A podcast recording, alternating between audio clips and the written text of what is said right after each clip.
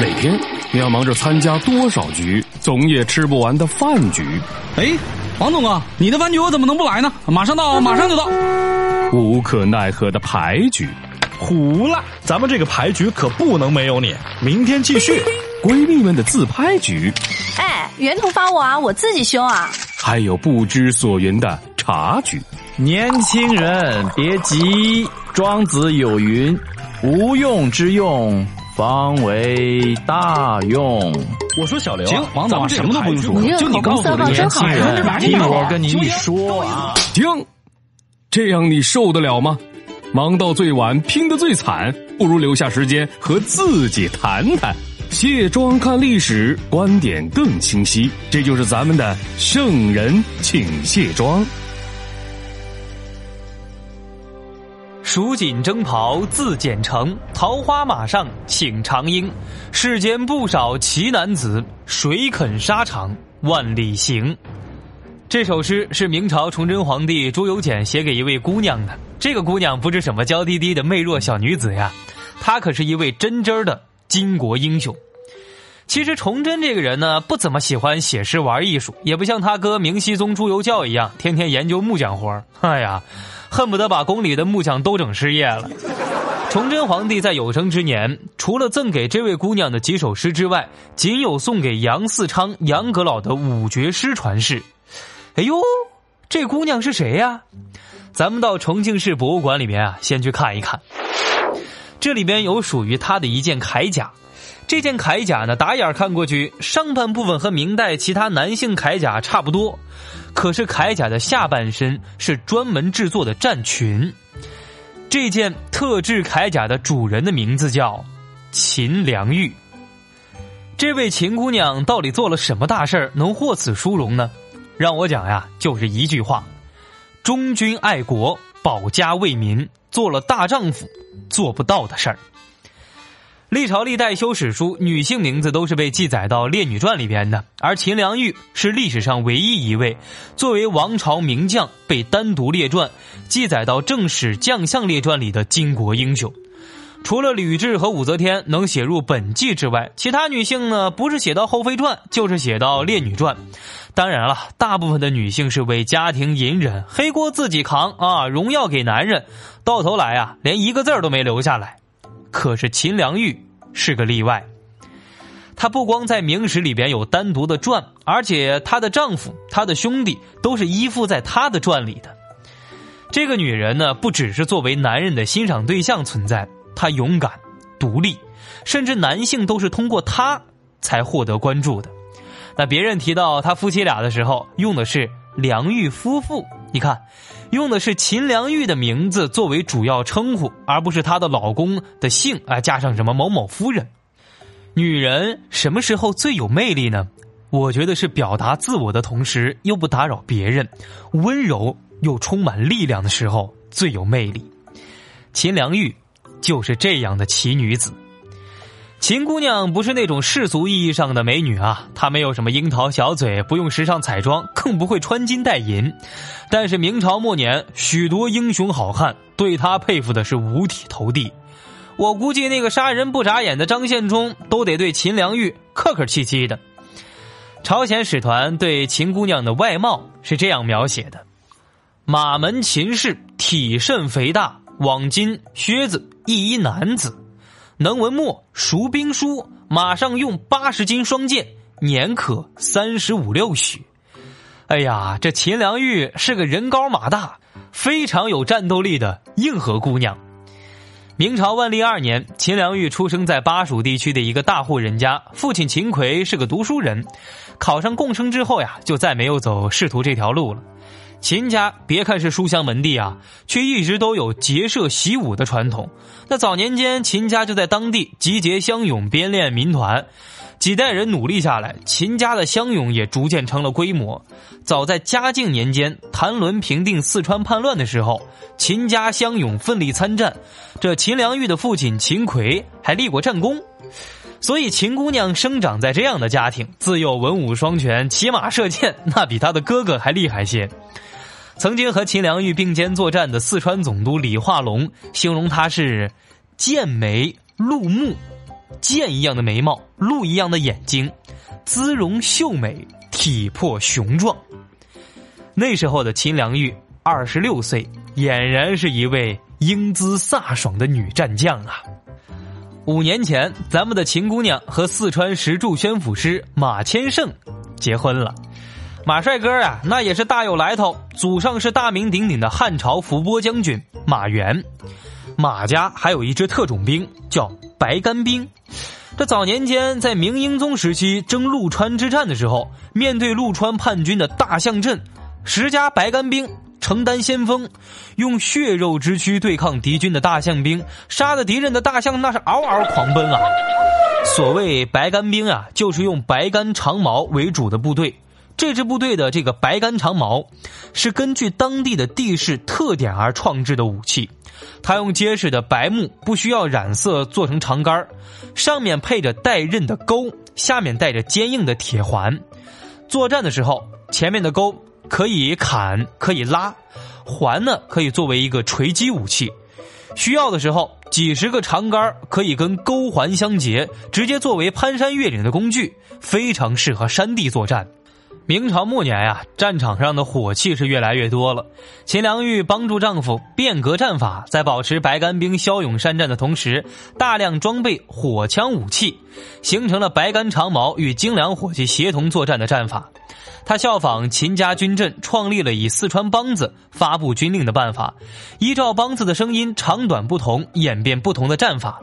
可以说，秦良玉的到来让马家白杆兵如虎添翼，夫妻俩人恩恩爱爱，夫唱妇随。在很多年的苦心经营之下，马家白杆军逐渐成为了一支西南劲旅。秦良玉战场上的牛刀小试是在万历二十七年的杨应龙叛乱啊，读起来有点像马应龙。杨应龙突然起兵了，攻陷了四川、重庆、泸州这些地方，兵逼成都。在这种紧急情况下，秦良玉夫妇率领三千五百劲旅出击。这支奇特的白杆兵也是第一次让来自中原的大明军啊是大开眼界。哎呀，这支部队还能这样打仗啊！他们是翻山越岭，腿脚敏捷，就跟在平地上跑步似的。战场上呢也是更加凶悍，这简直就是大明朝的一支山地野战军呢。秦良玉夫妇出征之后是连战连胜，把那个杨应龙打得稀里哗啦的。第二年的四月份，明军转守为攻，进兵到杨应龙的咽喉一带，贵州的桑木关。这地方是易守难攻，让刚刚从抗倭援朝战场上凯旋的明军一看这地势。那傻了眼了呀！哎妈，这我们怎么打呀？这次白干兵又大显神威了，他们呀用白杆枪攀挂城墙，就跟攀岩运动员一样，快速的翻过了城墙，一下子就登上敌城了。敌人在城墙上还没缓过神儿呢，这下就变成了白杆军的枪下之鬼。平乱大战之后，让秦良玉名满天下，大家都说：“哎呦，这个秦姑娘打仗那可不得了啊！”当时的四川总督李化龙自掏腰包打造了一面刻有“女中豪杰”的金牌，送给了秦良玉。她丈夫马千胜也获得了明朝的彩缎奖励。这位战场上铮铮的铁汉马千胜呀，其实是个憨厚不爱说话的人。这两口子也挺有意思啊，性格是互补了。可就是马千胜这样的人啊，多年征战，朝廷给的赏赐都在家里放着，但是这样的人最终没有死在战场上。被小人给害死了。万历三十七年，石柱地区发现有银矿，万历皇上知道之后，派了一个宦官叫邱成云啊，你去做这个税使，到石柱当地收税。姓邱的这个太监一到当地就说：“哎呀，你们有银矿有钱呀，来一万两白银，先给我孝敬孝敬，否则呀，咱家就让石柱的乡民们整体搬迁。”那刚直的马千胜能答应吗？愤然拒绝了。结果这姓邱的太监就罗织罪名，诬陷马千胜谋反。毕竟他手里边有兵嘛，皇上也是最敏感这一点的，直接就把马千胜押解回京。三年之后，冤死在诏狱里了。丈夫被关的三年期间，秦良玉上下奔走营救他。但是万历皇上咱们也知道，年轻的时候充满活力，可后来呢？二十八年不上朝啊，群臣忙着党争，根本没人关心这个西南来的土司马千胜的事儿。丈夫冤死遭狱，身负家仇的秦良玉非常冷静。她一边耐心劝导乡民百姓别跟朝廷置气，另一方面整顿当地军务，承袭了丈夫土司的职务。此后好好工作，没有任何不满的话流传出来。难道秦良玉不爱自己的丈夫吗？其实并不是。君王之事容不得你议论。现在人已经走了，你说再多也没有用。而且一句话说不好呀。等你这头传到皇帝那儿，那整体就变了味儿了。有人就会说你对朝廷啊，你对皇上有意见，到头来是更大的祸事。秦良玉能看明白这一点，这个姑娘呀，确实不一般。万历四十八年，努尔哈赤带领女真骑兵肆虐辽东，明朝是接连失败，局势一片溃烂。这会儿的明朝忽然想起来，哎呦，哎，西南还有一个秦良玉，他的白干兵啊。辽东开战之后，秦良玉让兄弟带着三千精兵去辽东了。这支先头部队到辽东还没休息呢，立马就被派上了战场。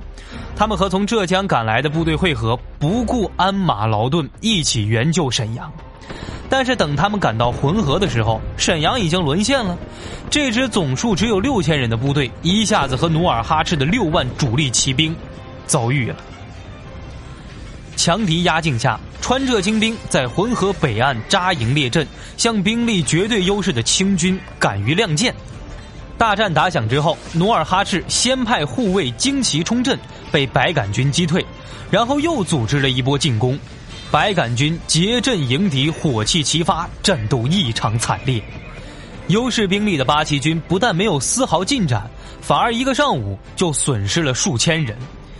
相持不下之间，努尔哈赤紧急命令沈阳城刚刚投降的明朝炮手以大炮向白杆军猛轰，更集中于五倍白杆兵的旌旗向前猛冲。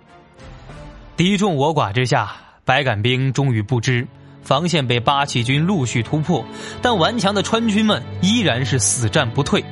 一直到日暮西沉时，除了秦明平率领的少数部队突围之外，两千白杆精兵壮烈殉国了。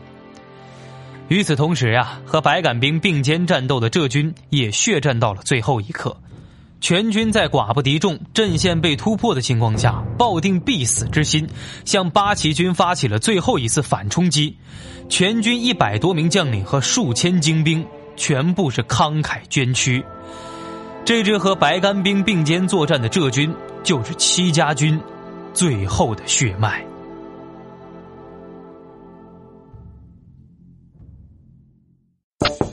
大夫，大夫，我有病，说说看，什么症状啊？我遇到美女就想去撩，听见历史立刻就聊，没有手机了无生趣，知道八卦总想爆料。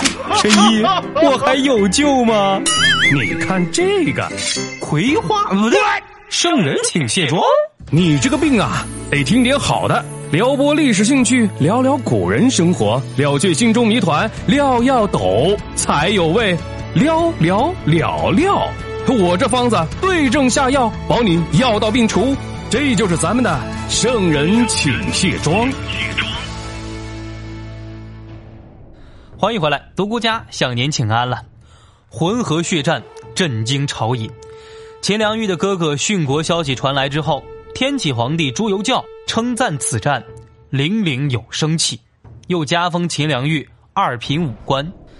但是刚刚经历过丧兄之痛的秦良玉啊，这会儿更难忍受的是明朝正规军对他的排挤。这明朝军队的派系分化很严重，尤其是北边的边兵，打仗虽然不怎么样，那窝里斗，哎呀，一个比一个厉害。他们就嘲笑秦良玉这支军队啊，是蛮夷军。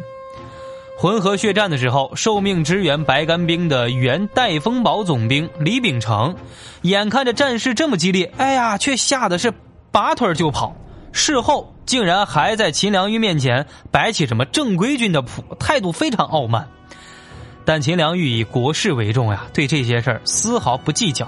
大女子的气度比你们这些小男人大多了。他继续是兢兢业业守卫南国门。这期间，他还受命平定了四川永宁土司佘崇明的叛乱，稳定了大明王朝的西南大后方。白干兵与八旗铁骑的再次交手发生在明朝崇祯三年。这会儿已经是后金政权的满清八旗绕过了明朝重兵把守的辽东防线，经过河北进入北京地区。这明王朝一下子慌了，哎呀，这满人怎么忽然打进来了？快来救朕啊！这全天下的将士们，你们都来救我呀！接到秦王的命令之后，秦良玉马不停蹄的率领五千白干兵，跑来京城。而这会儿，北京周边的援军部队多达二十多万，但就没有一个人来救朱由校。第一，大家害怕八旗铁骑，无人敢战；第二，大明王朝呀，已经是一潭死水了，谁也不想搭上自己去救他。都是表面上，那我们来救你，实际上根本就不怎么动。忠君爱国本来是男人们的事儿，在当时那样的环境，你不出来亲王，也没人会指责你。可是秦良玉不这样想，他会这样说：“我先是大明朝的武将，然后才是一位女人。国家危难，我必须要救。”秦良玉迎难而上，以五千精兵屯兵玄武门外，和后金精兵对峙。这会儿的北京城眼看就要守不住了。皇太极虽然是暂时后撤，但是北京城外的遵化、永平、滦州、迁安四镇，大明都城随时都会被满人拿下。为了挽救局面，明朝兵部尚书孙承宗决定发起反攻，收复这四城。秦良玉主动请缨。当年的二月份，秦良玉和名将祖大寿密切配合，先攻滦州。白杆兵发动了善于攀爬的优点，拿着白杆枪强登滦州城门，一举奇袭成功了。第二天，明军又攻下迁安。为了打退明军，留守四镇的后金将领阿敏主动出击，想在遵化和明军决战。结果，明军先用炮轰，再用白杆兵正面出击，辽东骑兵两翼包抄，数千八旗铁骑呀，一下子就被打成了稀巴烂。阿敏不服，又在永平城下摆开了阵势，又被明军打的是稀里哗啦的。仅仅五天时间，沦陷的关内四镇全部被收复了。骄傲的八旗铁骑付出了沉重的伤亡之后，狼狈的逃进关内。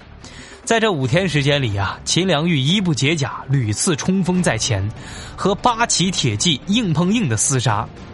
北京保卫战结束之后，立下大功的秦良玉得到了崇祯皇帝极高的礼遇，崇祯本人在平台召见了他，也有了咱们节目一开始呀读到的那首诗。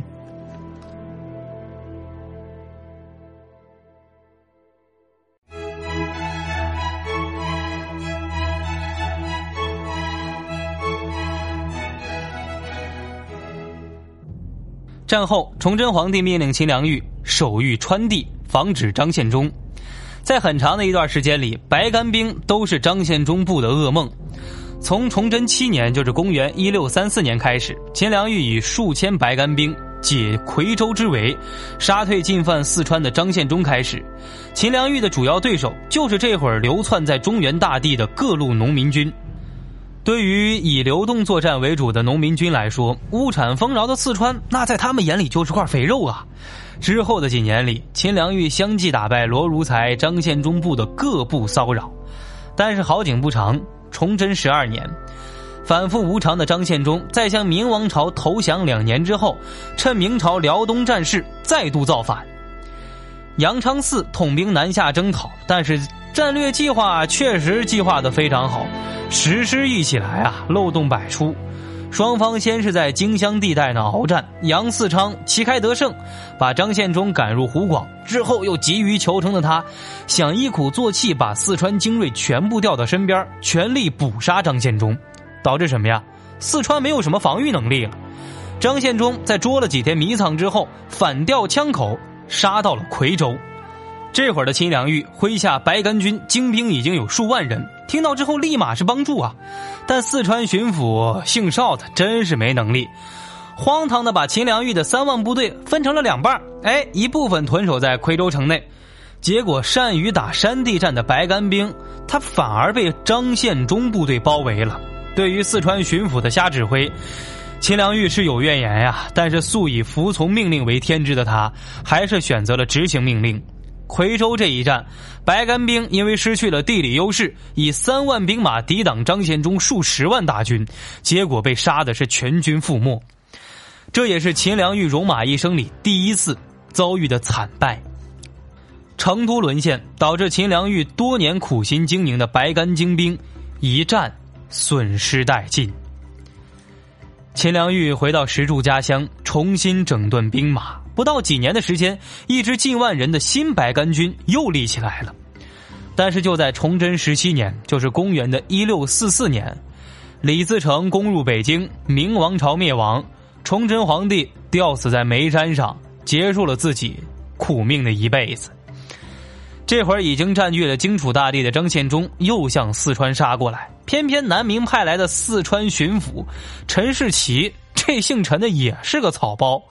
秦良玉苦心经营了四川地图，建议陈士奇呀派重兵防御入川的各个隘口，阻止张献忠西进，全被陈士奇拒绝了。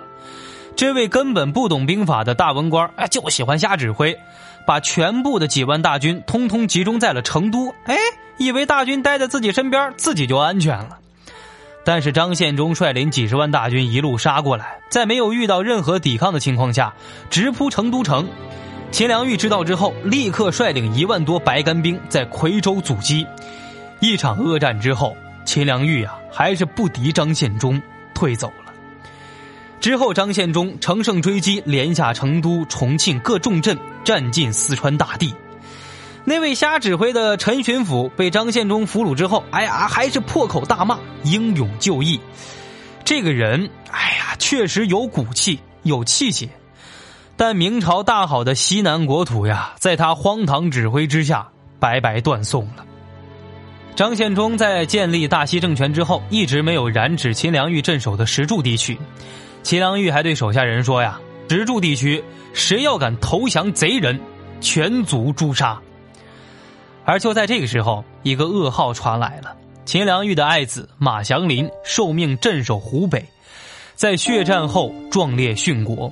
临终前给秦良玉留下的遗书说道：“勿以儿安危为念，娘啊，不要担心儿子的安危。”不知道身为母亲的秦良玉看到儿子的这段话，心碎成什么样子？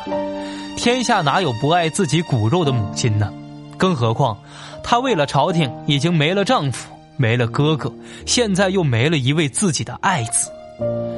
唉，五味杂陈呐。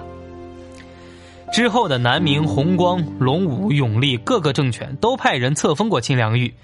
值得一提的是，南明隆武政权在一六四六年册封秦良玉为忠贞侯，她也因此成为了咱们中国历史上第一个因为战功封侯的女将军。一六四八年，这位一生忠于国事的爱国将领，带着没能匡复社稷的遗憾，闭上了疲劳的双眼。他的孙子马万年把祖母葬在了龙山。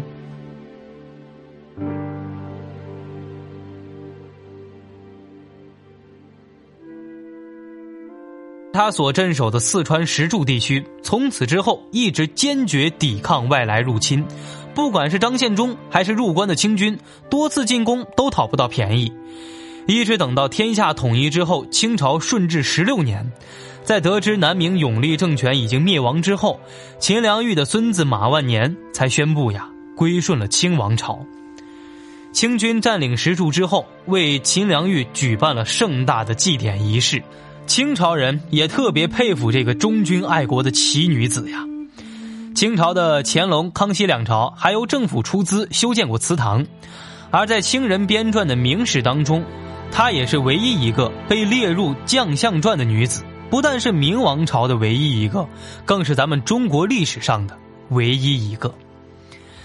历史上有许许多多值得称赞的女性，比如说妇好，比如说李清照，比如说秦良玉，她们的故事呀，不仅仅有爱情。秦良玉的故事之所以让我感动，是因为她在大男子主义盛行的封建时代，做了全天下男人想做不敢做，或者有些男人压根儿不敢想的事儿。这，就是英雄。我们现在很喜欢看超级英雄的电影，比如说再过几天，英雄扎堆的《复仇者联盟四》就上映了。我们爱看这类电影，很大程度上是因为这些英雄的表现呼应了我们内心对个性的张扬。蜘蛛侠当年说过一句：“能力越大，责任越大。”秦良玉在明末乱世，身为女儿身就做到了这一点。但是我觉得她比这些电影里的英雄更厉害，因为她不仅仅表现自己，她还作为一种精神力量，鼓舞所有王朝子民像她一样保家卫国。我一个女人都能站出来，你们同样可以和我一样抵御外敌。虽然结果不尽如人意，但起码他努力了。秦良玉不是一个单纯的标榜自己的个人英雄，每个人其实都渴望自己的能力得到别人的认可，渴望自己受到关注。但是一个人的力量毕竟是有限的，个人能力的最大发挥是个人英雄主义的最好体现。可是凝聚所有人的力量才能有所作为啊！电影里的复仇者那不都联盟了吗？英雄们要是一个个的单枪匹马的干，他能干成什么事儿啊？秦良玉不同于花木兰来自木兰辞的故事，也不同于樊梨花和穆桂英这种出现在话本小说里的虚构人物。如果不算上商代女将军妇好在过去始终不为人所知的事儿，那么秦良玉是第一个真真正正靠自己在史书上留下过真实姓名的铁血女将。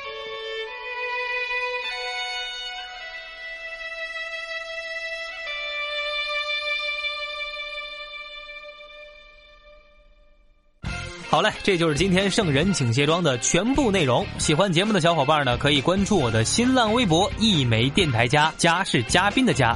想参与节目互动，或者你有问题想问我，直接在微博上面留言就行了。想听我讲唐人传奇小说故事的小伙伴，可以在懒人听书 FM、蜻蜓 FM 搜索“独孤家的异想世界”。好了，我是独孤家，咱们下期再见。